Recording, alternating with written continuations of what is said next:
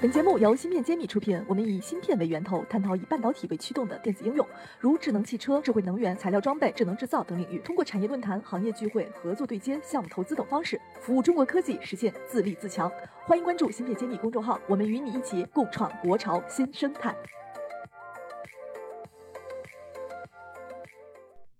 这里是芯片揭秘，我是幻石。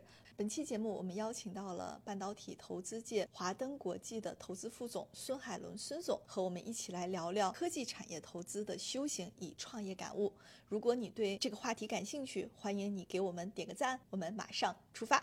坐在这紧不紧张？你百忙时间抽出来 到我这儿？不不忙不忙，因为这个我们也是老朋友了，我们认识好多年。本来今年我们看到很多投资圈的朋友都是惨兮兮的。前两年可能是忙得飞起，然后大家兴致都很高。我今年我就明显感觉。我身边的这些同业朋友们状况不如以前，大家可能整体问起来都有点灰暗啊，有点那个是吧？对，所以海龙你们怎么样？你最近好不好？我也有点灰暗，所以我现在都出门都穿红色的衣服，给自己长一长精神。但咱们不是做二级的，咱们是搞一级的，对啊。这个一级其实确实真的很惨，二级不好，我们一级也受连带。你一级市场，你最终还是要到二级去卖股票嘛？二级市场不好，你就没法推出你的一级的这么高的估值，你就过不去，估值低。第二呢，你上市不容易，二级市场不好，所以国家就要给给股民一个交交代，是吧？就不能。太多的公司上市，要减缓 IPO 的速度，那对一级市场都不好，这很正常。我们前两年圈内的一些明星项目，比如说车规级的 MCU 啊，前些年最后一轮估值都很高，但是现在 IPO 的过程中就遇到了业绩下行，当然这也跟我们的产业周期有关系。那现在就是上市要等待的时间又很长，所以这里就会有一个很大的不确定性。其实我们内部也会有一些推演了，如果说继续这种行业周期的下行的话。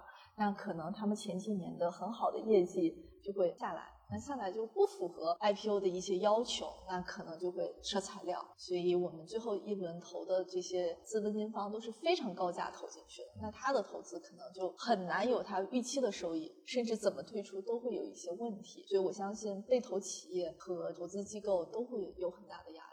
这也是我们现在很大的一个状况在面对。我觉得这个事情应该不是第一次发生在中国啊。嗯，我是零六年去了一家企业，零九年的时候我们做的挺好的，然后要去上市嘛。但事实上，零八年、零九年开始是股市是不好的，因为你要冲上市的话，你就要冲我三年的业绩，提高营业额，减少投入，让利润上去。很多公司都在这个冲上市的过程中花了很多的力气，但是如果行情不好的话，公司就会碰到很大的麻烦。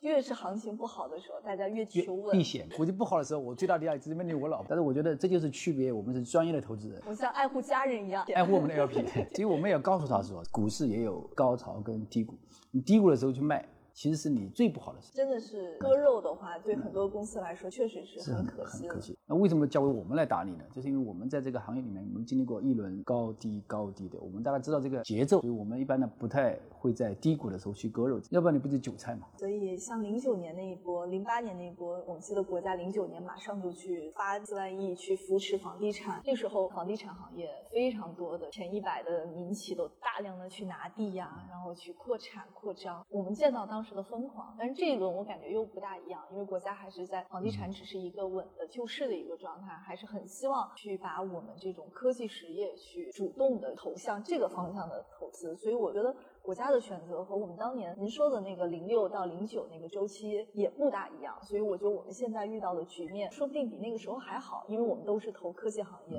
投半导体这种重的、非常需要国家主导意志坚强去扶持的行业，这个信心我还是蛮有的。我觉得这样，零九年之后为什么市场会回来？一方面是房地产确实回来了，另外一个方向，我个人觉得是因为智能手机回来，所以零九年那个 iPhone 刚出来是山寨手机在蓬勃发展，然后 iPhone 出来，它其实带动了很多产整个。iPhone 是多大的产业，对吧？神话一样的这么多手机，包括整个的移动互联网，包括手机上支付宝是吧？微信各种各样的东西，那几年的包括地理位置的，我们叫导航啊之类各种各样的问所以我觉得那个时候的经济的恢复，是因为科技的发展。房地产本身它很重要，所以我是觉得作为投资来讲，最怕的事情是没有下一个增长点。所以你看，两千年的时候它是互联网，一零年的时候是移动互联网。现在的问题是什么是下一个国家的经济各方面变化的增长点在哪里？所以现在看到大概是能源、新能源、电动汽车，是吧？还有欧美在主导的 ChatGPT，到目前也很强大。就在风口来之前先去，这是我们投资人最喜欢去每天思考的点，到底什么有潜力？我为什么做这句话呢？就是因为不是给华润做广告啊。那时候我就零九年的时候，我去了联发科做战略投资，我们没有地方投资的时候，中国的半导体已经是通过一个大陆的半导体啊。之前十年是海归主导的，重庆国际啊，他们这些芯片设计。但是十年之后发现不挣钱，所以整个行业是往下走。那个时候其实是非常悲观的，整个投资界啊，国内仅有几家做 VC 的企业都退出了。那时候我在联发科，我们做战略投资，当时每个做大企业，什么三星啊、英特尔、联发科、台积电这些去募了些钱。每一家公司给很少的钱，就是想看看中国，让你能不能还没有机会。但事实上，这个公司在这个基金低谷里面投了很多很多好的公司，一共十几个公司，有十个公司上市了。后来我们科创板首批的这些企业，这样今天去看未来五年之后的事情，在那个时你根本想不到半导体有这么大的发展是不可能的。但是当时那么艰难拿到了一点点钱，一点点投的公司，现在变成了你们可能最成功的，就都在那里。所以一个基金成立的时候，它已经注定了你能不能成功，就像一个人的命运一样，你生在什么样的时代。假如我们生在五十年代。基本上我们生在一个农村的家庭，没有任何机会在中国这个大地上成功的。像我父母在农村里面，他们也很聪明，也很勤奋，他们有机会。所以我觉得基金也是一样，当你在熊市设立的时候，你有很多机会；但如果你在泡沫顶点设立的基金，你很难做，因为你前面要投嘛，对吧？但投的时候价格已经贵得要死了。你说像今天我们看到很多企业的价格，在十年前不可想象的这些这些价格，这个时代行情是不一样。第二个呢，中国的产业也不一样了。那时候是起步的时候，所以大家都有机会。现在呢，你去看哪个行业都卷的不行，对吧？每个产业里面都有几家上市公司在卷，一起来干，一起来干，所以压力很大。而且今天呢，经济又没有到上走的时候，所以呢，我觉得大家都很艰难啊。做电视的行业这十五年来，芯片公司基本都是往下走，因为你的趋势，老百姓不看电视了。但是在手机产业里面的人都很好，都很好，特别是你在头部的人，所以你这个趋势上去了。那今天我觉得为什么大家碰到这个问题，包括我们国家的经济啊，也是因为手机行业也饱和了。所以我觉得更重要的事情是下一硅谷也是讲 next big thing，到底是什么？可能是大模型，还有医疗。你看中国的医疗跟国外还是区别非常大。我觉得跟人相关的东西是最终也有个机器人，让人的生活变得越来越轻松一点，减少压力。所以每个时代。好穿那些公司会发现，它最终就是迎合了这个时代的发展趋势，恰好在正确的逻辑下面做了他们能做的事儿、会做的事儿。是的，从我来讲，我觉得它不一定是迎合，做的事情正好符合。对，符 合，符合这个。他可能他也只擅长做这个事儿，把它做好了。他就符合这个趋势，就很好了。这个圈子就那么些企业，那些牛逼的公司，难道比我们聪明勤奋吗？不见得，我们也很苦，好吗？但他们就有成长，因为他们在好的跑道上。他卷了一天之后，他的收获是十倍；我们卷了一天之后，我们的收获是一倍。这个市场比他小太多。对，你像前两年新能源，它每年是成长十倍的市场。那在这个过程中，如果你做对的事情，你符合这个区，你就会上得很大。今天新能源也有它的拥挤嘛，但是我觉得中国这个地方能够挣钱的人，都是这些符合趋势的一代卷王。所以现在的经济体量，我们这两天正在看衬底行业，就做一个复盘嘛。前几年衬底的投资非常火，然后像科创板上了新生半导体，叫硅产业集团，这样以中国产化做衬底的公司为代表。发现现在经济下行之后，新增的产能需求很少，那么国产化其实抢海外的这些五大巨头的份额啊，并没有抢下来多少。因为一旦下行不缺了，他们优先选择的还是海外的那些持续稳定性的老牌的企业的。所以仅剩的一点份额，我们国内的这些企业之间厮杀的就非常的激烈。然后每家企业为了多卖点东西，其实无所不用其能。就是我觉得他们也是蛮辛苦的，就各种要去迎合客户的一些需求。该跪舔跪舔。对，真的都不能说什么。我觉得这也是科技公司好不容易做出来的东西，然后在客户面前。就遇到了这样的一个阻力和难度，所以这个也是让我看到了，就很多时候半导体企业，我们跟国外的这个差距哈，从技术和品牌力上面的差距还是有比较大的一个提升空间的。所以这个时候，如果说投资人信心不足，其实这个时候撤是蛮可惜的，因为现在还远远没有到厮杀见分晓的阶段。我觉得这个产业还有非常多的国产化的空白点和替代点要去被突破。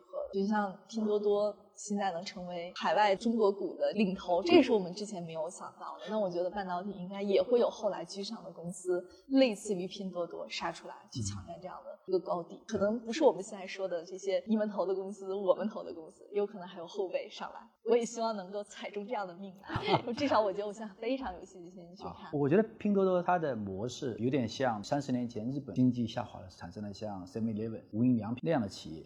为什么？其实就是因为它符合了行业的趋势，就是把一个产品做的品质还是比较好，然后呢，它的价格要更低一点，因为它有更大的规模。所以像中国今天也到了这个程度，是兄弟就来砍一刀，十亿人都没有坐过飞机嘛，大部分人是没有什么钱的，就应该满足他们的物质的需求，我觉得是对的。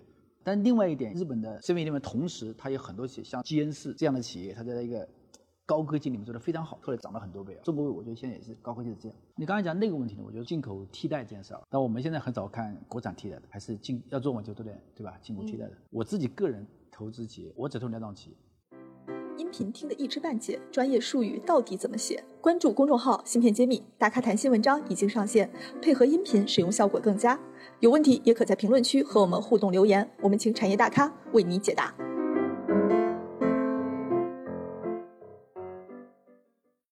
企业是你做的事情，国内只有你做的，不要去跟别人太卷的。第二点是有很多人跟你做的类似，但是你速度比人快得多，你是那个名副其实的卷王。那我就这两种企业，你能卷死别人啊？对，我们就投资。所以在价值投资里面，巴菲特经常说，投资是很简单的事情。什么叫好的投资呢？第一个叫 right business，第二个叫 right price，第三个叫 right person。人要对，价格要对，最重要是这个商业模式要对。什么 right business？比如说国内有五六家都是硅片，做东西是类似的，然后市场需求是不大的，没有那么大的产能，然后我们要取代别人要花很长的时间，我们自己又没有差异化，这就不是一个好的生意，不是一个好的 business。所以从这个角度来讲说，很多人我精忠报国，对吧？我一腔热血，但事实上你做的事情，你只是在给你的竞争对手拆台。比如说有个企业。他要跟进口企业去去竞争，对吧？嗯。然后他一年挣一个亿的利润，拿着一个亿呢再去投资做高端的，对不对？然后就说来，我跟你一起来，你来了你做不了高端，你只能从低端开始，对吧？你先把他这个一个亿的利润打到五千万，所以你是在帮忙吗？你是在捣乱而已。所以很多人去开公司，第一件事情，这是不是一个好的 business？很多人他是不明白的。你看我是教授也好，他并不了解什么是一个好的企业。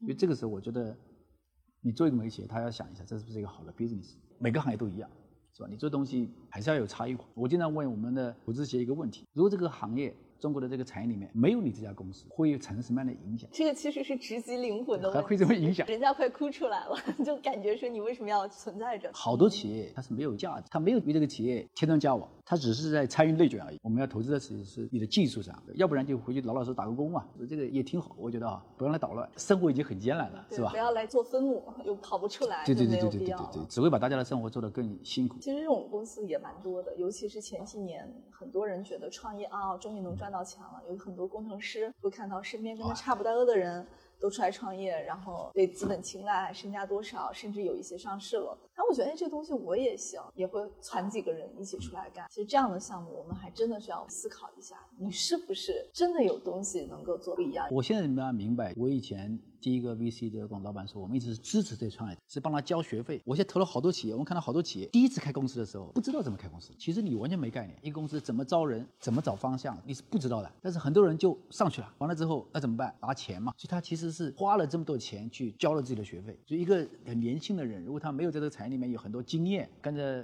有经验的人一起见过摸爬滚打，就打仗一样，从来没有上过战场的公子哥，拿了一笔钱上去了。我装备非常好。其实这种公司也蛮多的，尤其是前几年，很多人觉得创业啊，终于能赚到钱了。有很多工程师会看到身边跟他差不多的人都出来创业，然后被资本青睐，身价多少，甚至有一些上市了。他会觉得，哎，这东西我也行，他就也会攒几个人一起出来干。其实这样的项目，我们还真的是要请他自己思考一下，你是不是真的有东西能够做的不一样，有价值。我为什么知道这一点？我以前干过这个事。九八年毕业，一直到零六年，我都是在大厂里面干的。我去过日本，去过台湾企业，去过欧洲企业。我们出门都是很受尊敬的，好吗？都是五星级酒店，客户都是高管来见我们的。然后我后来去创业企业，一出差，从五星酒店变成了三星级，而且两个人住一间，我都快崩溃了。然后我们去创维谈七顶盒的生意，就在人家办公室门口等了四个小时，但还是有关系啊。人家就跟我们说了一句话，我觉得你们挺好的。干那个我跟我朋友也非常熟。但是我现在手头有五个供应商，说现在这个竞争得有点差异化才能导入，四个小时得到这句话。所以我刚才为什么说不要去做那些 me too 的东西呢？客户他是很现实的，所以如果你没有特别东西，你就是陷入这个环境里面去。反正我是经历过，我后来还我在联发科的时候是战战略投资的，我在三家公司我做了三年，做了三千万美金的生意，跟你吹过啊。然后我就很开心去开了一个饭馆，觉得这个小生意应该没问题。真的没问题啊，这个几个人对吗？我们团队六七十号人呢，该怎么排 priority，该怎么就是。都很好啊，对吧？研发产品，一个馄饨店五个人，搞得我焦头烂额。我每天从早上六点半干到晚上九点钟，干了一段时间我就放弃了。后来我学到一个道理：做事情要做难的事情。为什么？你做再小的事情，跟你做再大的事情，你花的时间精力是一样的。说不定很多细节的管理更难。你要去激励一个年薪一百万的人，跟激励一个年薪十万的人。跟一个建立一个年薪一万的人完全不一样。我就有企业家朋友跟我说，我觉得最难管的是他家保姆，就比员工难管多了。所以我们好多企业的人就自己说我要去办个厂，我就看他几页。以前有个企业，我就不投他，为什么呢？人穿的漂漂亮亮，笑的时候都是要很小心，不要把这个皱纹给露出来，知道吧？他去跟工厂打交道，我说这个项目肯定不成，你这个 mindset 就完全不对。那边的人该打打，该骂骂，该该那个，人家是非常 tough 的，他每天就为了生存，他要去做这些事情。你这个大要肯定不行。不要问为什么，因为我经历过生活的毒打。做投资这些年，如果说你有心得上的获得的话，最重要的事情。如果我想去做一个视频系列啊，我想我的主题是什么？就是要打破你这种成见。大部分人都认为，啊，你这个学宗教，你是不是就是一种逃避嘛？但是你看最顶尖的人才，像马云也好，顺丰的王磊也好。自己的张一鸣也好，Elon Musk 也好，巴菲特也好，这些人有一个特点，都很佛系。你要想成为最顶尖的人，心灵上有高度的人，你的认知要在那个高度，要不然你是不能成为最顶尖的人的。所以我的想法是反的。如果你想做一个普普通通的生意，其实你的心灵不需要成长。大部分人只是想去做一个 Me Too 的产品，让自己参与内卷，对吗？呃，我创过业，过了几年之后失败失败了，哎呀，创业很难了。你可以的，但你要想成为一个顶尖的人才，必须有一个自己的原则、信仰。所以。怎么修炼你的心灵？爱因斯坦说过一句话，他说：“所有我们面临的问题，都不是在同一个思维层面上能够解决的。你必须要跳到更高的层次、更高位去看这件事情。所谓跳到了更高的高位，在我看来就是佛法，摆脱束缚，不是逃避，而是摆脱束缚。佛法里面有句话叫出离心，出离心就是我在做事情，但是我知道我在做事情，所以我不会为眼前的事情所困扰。我能够去看我们两个人的事情，然后啊，我们应该怎么去做做这件事情，看更多的人，所以。”你能站在更高的位置去。佛法里面有一个叫无我，什么叫无我？如果这个事情有问题，调动所有的资源去干这件事情，如果值得干，所以他做这件事情之后，他不会有情绪或者说得失，没有任何的包袱，这就叫无我。他不考虑自己，你让我去干，我就去干，干完之后别的员工接着干，我股东就抽身，这件事情我没有任何的私利，对，所有挣的钱都是我的钱，这就是高层次的事情。所以别人员工可能一开始会对我不理解，但是有个人很重要，那我还是会去表扬他，鼓励他。拉他进来干，为什么呢？我的面子不重要，所以人家说面子不重要，就是无我嘛，没有这个小我就没有了。现在什么是无我？就我是公司一个股东，所有的成功都是我成功，所有的失败都是我。这是佛法里面教我们的，就这个道理。听说你轻易不出手的，而且轻易到几年才出一次手，是做不到了，所以我只能明白一下这个。因为华灯。是一个集体嘛，有很多人，大家出手比较多嘛，所以我就可以少出手一点。如果是一个非常严苛的 KPI 的，时候？每个季度必须投一个，那我就崩溃了，你知道吗？所以佛法里面有一句话叫“境由心生”，所以境就是你外在的生活的境遇。包括那些创业的企业，它能不能成功，这是他的境。境由心生，是由他的心决定。所以我投资的时候，最重要的事情就是看一个人的心有多大，有多远。所以我们常说的野心和格局嘛。很多人他做了一半就够了。你说的太对了，有些人他是你借过大钱，可能投资机构给了个几千万上亿进去，他就开始飘，然后就觉得好多钱，一辈子没见。对，然后他就会给自己买点礼物啊，什么劳力士啊就来了。所以这种公司我就会觉得，这样就满足了。你怎么去创造更大的成功？对，所以这个也是我们投资的时候很在乎的点，就这个人。他对成功的饥渴，他的野心和格局到底要做多大？我觉得就看你对成功的定义是什么。如果你对成功的定义是我有一个劳力士，对吧？我有几个美女在身边，我一年有几千万的存款，你认为这是成功的话，这是普通人，普通的成功者，在我眼里啊，他不会有很大的成功。所以我经常会问一个投资者一个跟我创业的一个问题。我后来苦练太极拳，就是生怕我问的问题太直接被人打，你知道吧？要保护自己啊。我问的另外一个问题是：如果这个公司你知道几年之后会失败，那你现在还要接着干吗？这个问题是什么意思呢？就是说你开这个公司为了钱，还是为了去做一件事儿？如果这个创始人说我就是为了上市，为了获得百亿身价，你认可？我基本上是不会投这种企业。曾国藩说过一句话，叫“功名利禄半由人力”。伴有天地，所以创业的人，你在什么时候创业？这个资本的市场是什么时候呢？你是不知道的。像我们很多企业，比如说有中美贸易战，是吧？有这样那样的问题，其实对我们有些企业是致命的，它就完蛋了。有些企业它好的，它就上去了。你不知道将来会发生什么，但是起码你对自己做的事情要充满热情。我想把这件事情做成，而不是说那个做成之后又会得到好处。很多企业对吧？为了做个局，然后这样这样，然后那个柱子不在了，你啪就塌来了，很难去那个自己是吧？但是如果你是行业的第一名，你很多东西是你的客户不可替代的，客户就一定会选择你。只要有一家公司存在，我都会选择你。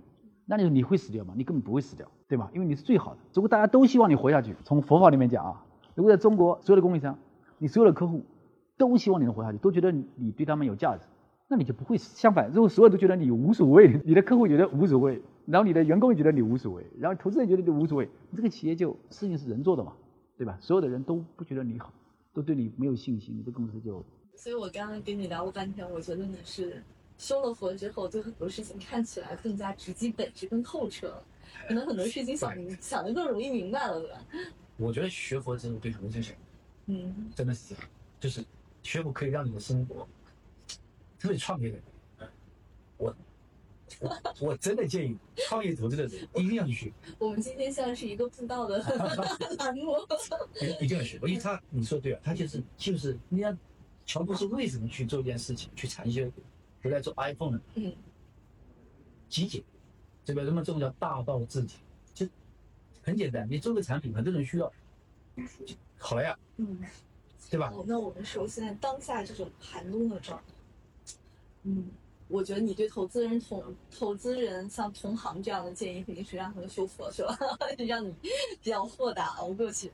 那你对创业者有什么建议？活下去，我觉得是。活下去，这个走下去才有翻盘的机会。我觉得做投资人也是一样的，创业者也是一样的。就当我们碰到困难的时候，把负面的资产抛掉，把正面的资产留下来。以前有个人叫杰克韦尔奇，他是 GE 的总经理，他去做老板的时候，别人说你怎么管这么多事业部，对吧？很简单，是我把事业部的头头通通叫过来，告诉我你是不是你的行业的第一名？如果是，你安全了；如果不是的，给你六个月的时间，怎么做到第一名？或者给我一个方向。如果不是第一名，也没有这个潜力成为第一名，给你六个月的时间把部门关掉，把公司卖掉，直击问题本质的很毅力。每个公司都一样，创业也一样，投资也一样。我们需要做的事情是拔掉杂草，留下鲜花。这句话不是我说的，以前一个人叫 Peter Lynch，一个美国的投资经理，他说很厉害的一个人。我们要做的是把这些杂草看看我们手头的资产，企业也是一样，我们很多产品线，对吧？很多员工也一样嘛，对，如果是总是不干活，对吧？所以从修行的角度来讲，也是一样的道理。这一个人怎么能够身心健康？很简单，接近正能量，远离负能量，对吧？就每天对你抱怨的人，就是让你很累的人，离他远一点；每天鼓励你的人，跟你一起并肩战斗的人，跟他一起继续前进。我到现在为止工作了二十五年，我一生中经历过好几次寒冬，所以你过冬已经很有经验了。很有经验，很有经验。所以你看，我出门都要穿一个，年轻人要穿的漂亮一点，这老年人就需要需要要这个暖和一点。我经历过好几次这种寒冬，但是后来事实证明，跟我一起并肩战斗的人，最后都。很成功，有上市公司的合伙人，有快要上市的总经理，还有开奶茶店很挣钱的人，还有一些很有能力的人。